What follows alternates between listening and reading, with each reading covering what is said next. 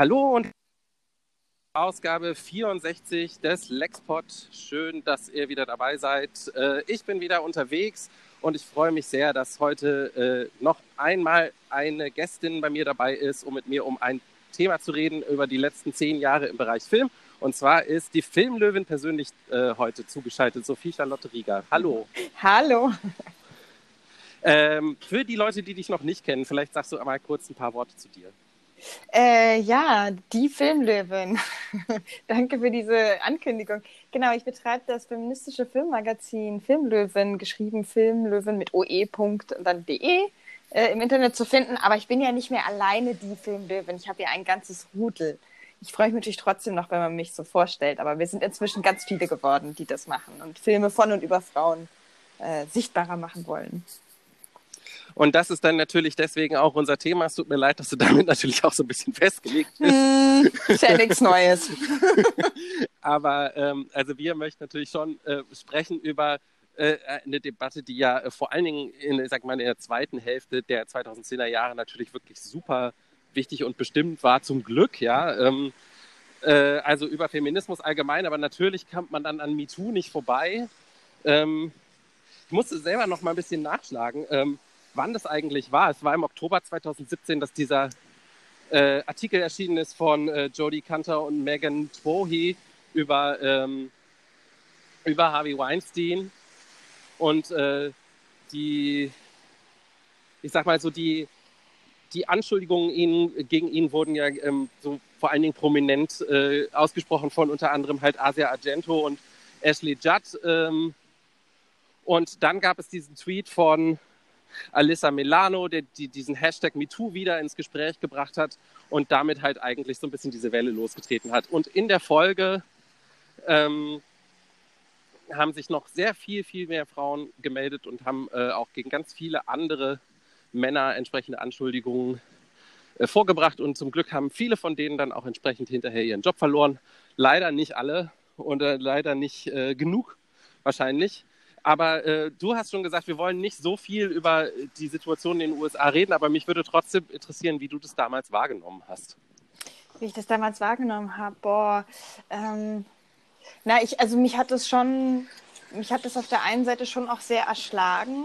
Ja, wir sind so, wir sind natürlich auf der anderen Seite äh, der Welt äh, und deswegen ist es ne, so ein bisschen zu dem konkreten Fall jetzt natürlich irgendwie eine Distanz auch da, aber so die Masse von Menschen, die sich da gemeldet haben, hat bei mir so die große Frage aufgeworfen, wie zum Teufel kann sowas eigentlich sein? Also auch mir, die sich ja sehr viel beschäftigt mit so sexistischen Machtstrukturen, nicht nur, aber eben auch in der Filmindustrie, war das schon schockierend, einfach zu sehen, dass sowas so lange unausgesprochen existiert, obwohl alle das irgendwie wissen. Also das, und das finde ich immer noch krass. Also jedes Mal, wenn ich drüber nachdenke, finde ich es wieder von neuem krass.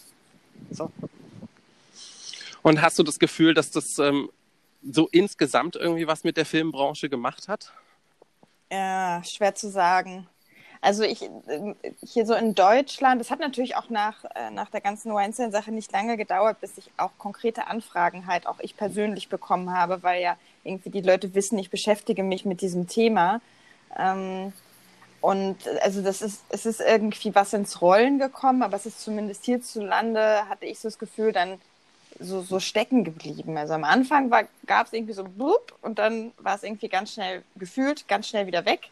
Äh, wie viel sich jetzt in den USA da längerfristig niedergeschlagen hat, ich mag mich da gar nicht so weit aus dem Fenster lehnen, weil ich einfach da in den Strukturen nicht so tief drin stecke. Ich glaube schon, dass viele Initiativen, die sich jetzt in den letzten zwei Jahren gebildet haben, alles, was mit dem Empowerment von Frauen in der Filmindustrie zu tun hat, auch immerhin immer so ein bisschen dahin zurückgeführt werden kann, ne? auf diesen Aha-Moment. Mhm der da irgendwie entstanden ist. So bitter der auch ist. Also man würde sich ja wünschen, es bräuchte diese Art von Aha-Moment nicht. Ne? Ja, aber eben sozusagen auch die Solidarität, die daraus dann immerhin auch erwachsen ist, ja irgendwie. Ja, und das ist so ein Ding, was uns hier fehlt, glaube ich, übrigens. Also so dieses Solidaritätsding, das, äh, also weil ich habe gerade vorhin nochmal noch mal nachgeguckt, also auch so wegen diesen ähm, wegen diesen Briefen, wo sich dann Frauen solidarisiert haben in den USA. Ne? Du hast ja ein paar Namen schon genannt, das waren ja unglaublich viele. Und ich habe gerade noch mal geguckt, es gibt ja in Deutschland diese zwei Fälle, das war Dieter Wedel und Gebhard Henke. Und beim Henke, mhm. beim Henke-Fall, also für die, die es nicht wissen, Gebhard Henke war, war Programmbereichsleiter beim WDR und ist halt äh, Filmproduzent und wurde unter anderem sehr prominent beschuldigt von Charlotte Roach, dass er sie sexuell belästigt habe und daraufhin gab, wurde, musste dann natürlich beim WDR auch darüber diskutiert werden, ob er da jetzt noch arbeiten kann. Ähm, Henke hat das halt von sich gewiesen, hat äh, äh, Charlotte Roach sogar verklagt, die Klage inzwischen aber zurückgezogen. Anyways, was ich eigentlich sagen wollte, was ich so erstaunlich finde an dieser Geschichte ist, äh, dass über 30 Frauen zusammen einen äh, öffentlichen Brief verfasst haben, äh, in dem sie Gebhard Henke in Schutz genommen haben. D mhm. Das finde ich schon bemerkenswert. Also wir haben nicht so viele von diesen Fällen. Also ich würde sagen, das sind so die zwei prominentesten. Ja? Und äh, in einem von diesen Fällen haben wir nicht 30, über 30 Frauen, die sich solidarisieren, sondern wir haben über 30 Frauen, die sich entsolidarisieren, öffentlich. Mhm. Finde ich ein starkes Stück. Aber sozusagen die Tatsache, dass es nur zwei prominente Fälle gab, heißt das denn, dass es in Deutschland irgendwie besser ist? Ja, äh, klar. Für, für Frauen. ja, ja, Gerade auch ne, sind ja häufig auch vor allen Dingen auch Schauspielerinnen, die da äh, sich gemeldet haben. Aber äh, für Frauen in der, in der Filmbranche hat sich denn da was getan in den 2010er Jahren, würdest du sagen? Äh, hier in Deutschland? Na ja, also das ist so schwer zu sagen. Also zahlenmäßig schlagen sich die ganzen Initiativen, die sich gebildet haben, noch nicht so nieder. Und Pro Quote Film, ehemals Pro Quote Regie, gab es auch schon vor MeToo. Und ich hm. glaube, dass das, was die in den letzten Jahren erreicht haben, jetzt nicht so im Kausalzusammenhang steht mit MeToo, sondern einfach deren harter Arbeit zu verdanken ist. So, die haben einfach tierisch ja. viel gewirbelt. Ich glaube aber nicht, dass das hierzulande so stark von MeToo befeuert wurde. Ja. Na, also was, was mich ja jetzt sozusagen, äh, wenn ich so auf die, so, so eine Dekade zurückblicke und dann versuche, Themen zu identifizieren, dann ist es ja für mich jetzt sozusagen so, dass ich jetzt schon den Eindruck hatte, es gab irgendwie so ein, so ein feministisches Moment in, in den letzten zehn Jahren, das es vielleicht in den zehn Jahren davor nicht so stark gab. Und das würde mich natürlich total interessieren, wie du das siehst, als jemand, der das so viel näher und enger beobachtet als ich. Also für dich ist MeToo ein feministisches Moment. Nee, das ist sozusagen ein Ausdruck dessen. Ach so. Äh, naja, ich, also ich bin ja auch jetzt noch nicht so alt. Ich kann das so schwer vergleichen mit anderen Epochen. Ja? Das, deswegen, also natürlich ist, äh, nehme ich da eine starke Bewegung wahr, weil ich in dieser Bewegung auch drin stecke. Aber hm. ich nehme nicht, aber nicht zwingend auch Effekte dieser Bewegung so stark wahr. Also da habe ich eher das Gefühl, dass da die Mühlen sehr langsam malen. Okay.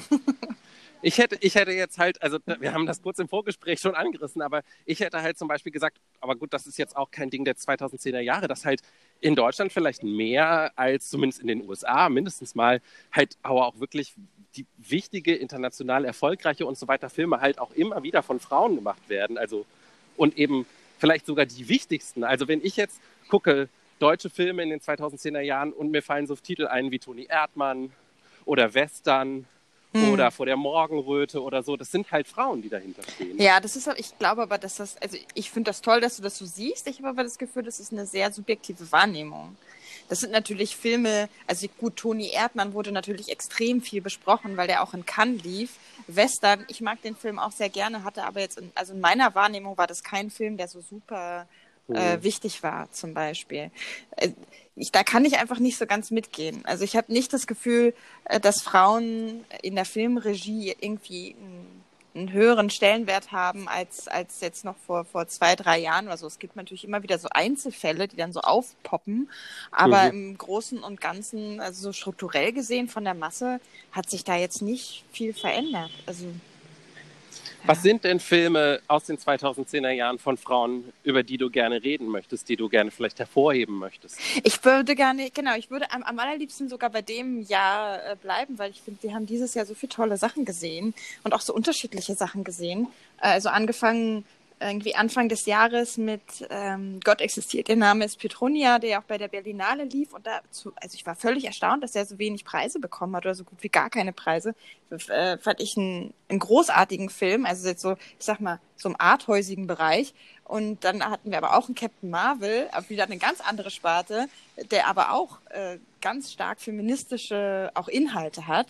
Also so, mhm. so diese beiden Pole, ähm, das ist schon ich finde, das ist ein starkes feministisches Filmjahr. Und dann nicht zu vergessen natürlich noch Late Night, der ja auch so in die, äh, also hinter die Kulissen geht. Also so quasi so eine feministische Komödie hinter den Kulissen der Fernsehproduktion. auch sehr feministisch in der Ausrichtung. Da ist echt dieses Jahr sind viele tolle Sachen passiert. Ah, vielleicht, ist, vielleicht hat sich doch was getan. Ja, wo, man, wo, sich ja halt auf jeden Fall leider nichts getan hat, äh, ist, dass äh, Männer wie Roman Polanski immer noch mit Preisen ausgezeichnet werden, zum Beispiel. Ja, da, äh, das, geht, das geht ja halt alles so ein bisschen zusammen. Ne? Also so wie die Diskussion hier über MeToo geführt wird, oder besser sagen wir es mal so, so wie die Diskussion hier nicht über MeToo geführt wird, wird sie dann eben auch äh, über Filmemacher äh, nicht geführt, die eben der sexualisierten Gewalt nicht nur angeklagt, sondern im Fall von Polanski ja auch verurteilt sind. Ich sage das immer gerne dazu. Der ist nicht mhm. beschuldigt, der ist verurteilt. Das ist schon ein großer Unterschied auch. Ähm, ja, also irgendwie gibt es in, in Deutschland da äh, keinen, wie ich finde, vernünftigen Diskurs drüber, sondern es wird immer mit ganz groß ähm, ja, so Panik irgendwie reagiert, wenn ich zum Beispiel thematisiere, dass es vielleicht auch zu bedenken wäre, ob man diese Filme überhaupt noch verleiht. Mhm. Ja, also warum, warum bekommt denn Polanski noch einen deutschen Kinostart? Warum äh, bekommt Woody Allen noch einen deutschen Kinostart? Ich, ich möchte einfach nur die Frage mal diskutiert sehen. Dann, dann, also ich will jetzt gar keine Antwort vorgeben. Ich finde das auch äh, eine komplexe Frage, wobei bei Polanski finde ich es jetzt wieder eindeutig. Aber egal, ich möchte einfach, dass diese Frage mal formuliert wird und dass das nicht so selbstverständlich hingenommen wird und die Leute da reinrennen und darüber überhaupt nicht nachdenken. Ich frage mich immer, wissen die das nicht? Also auch die Leute, die da im Kino sitzen, wissen die das einfach nicht? Oder woran liegt das? Dadurch, dass man ja jedes Mal wieder diese Diskussion über äh, Trennung von Werk und Autor führt, äh, glaube ich schon, dass sie das wissen, aber die Leute wollen halt nicht ähm, wollen sich damit nicht auseinandersetzen, vermute ich mal. Ja, ich weiß nicht. Ich weiß nicht, ob es wirklich was mit der Trennung von Werk und Autor zu tun hat oder ob, ob es nicht für mich hinterlässt es immer das Gefühl, von den Opfern wird nicht geglaubt. Weil wenn jetzt, äh, wenn jetzt irgendwie, keine Ahnung, du von deinem Nachbarn wüsstest, dass der äh, ein 13-jähriges Mädchen missbraucht hat, dann würdest du dem doch auch anders gegenübertreten. Und sagen wir mal, der hat eine Bäckerei ums Eck. Ja, da würdest du doch da auch keine Brötchen mehr kaufen, weil du sagst, oh ja, aber der backt einfach tolle Brötchen. Das ist halt die Frage. Ich kann das, glaube ich, nicht, also ich kann das für mich beantworten, aber ja, ja. ich kann das, glaube ich, nicht genau. allgemein beantworten. Na, ja, nee, natürlich kannst du es nicht allgemein beantworten, aber da habe ich schon das Gefühl, dass es halt in die Richtung geht, dass die Leute es einfach nicht so ernst nehmen und dass diese ganze Trennung von, von äh, Autor und Werk, ich weiß nicht, ob es nicht ein bisschen auch eine Scheindiskussion ist. Das ist es, glaube ich, auf jeden Fall. Ähm, in, insofern würde mich auch interessieren, was, was, was wünschst du dir denn? Was, was sind denn deine Hoffnungen sozusagen für das nächste Jahrzehnt? Also mhm. äh, sowohl von den Filmen als auch von der Politik drumherum.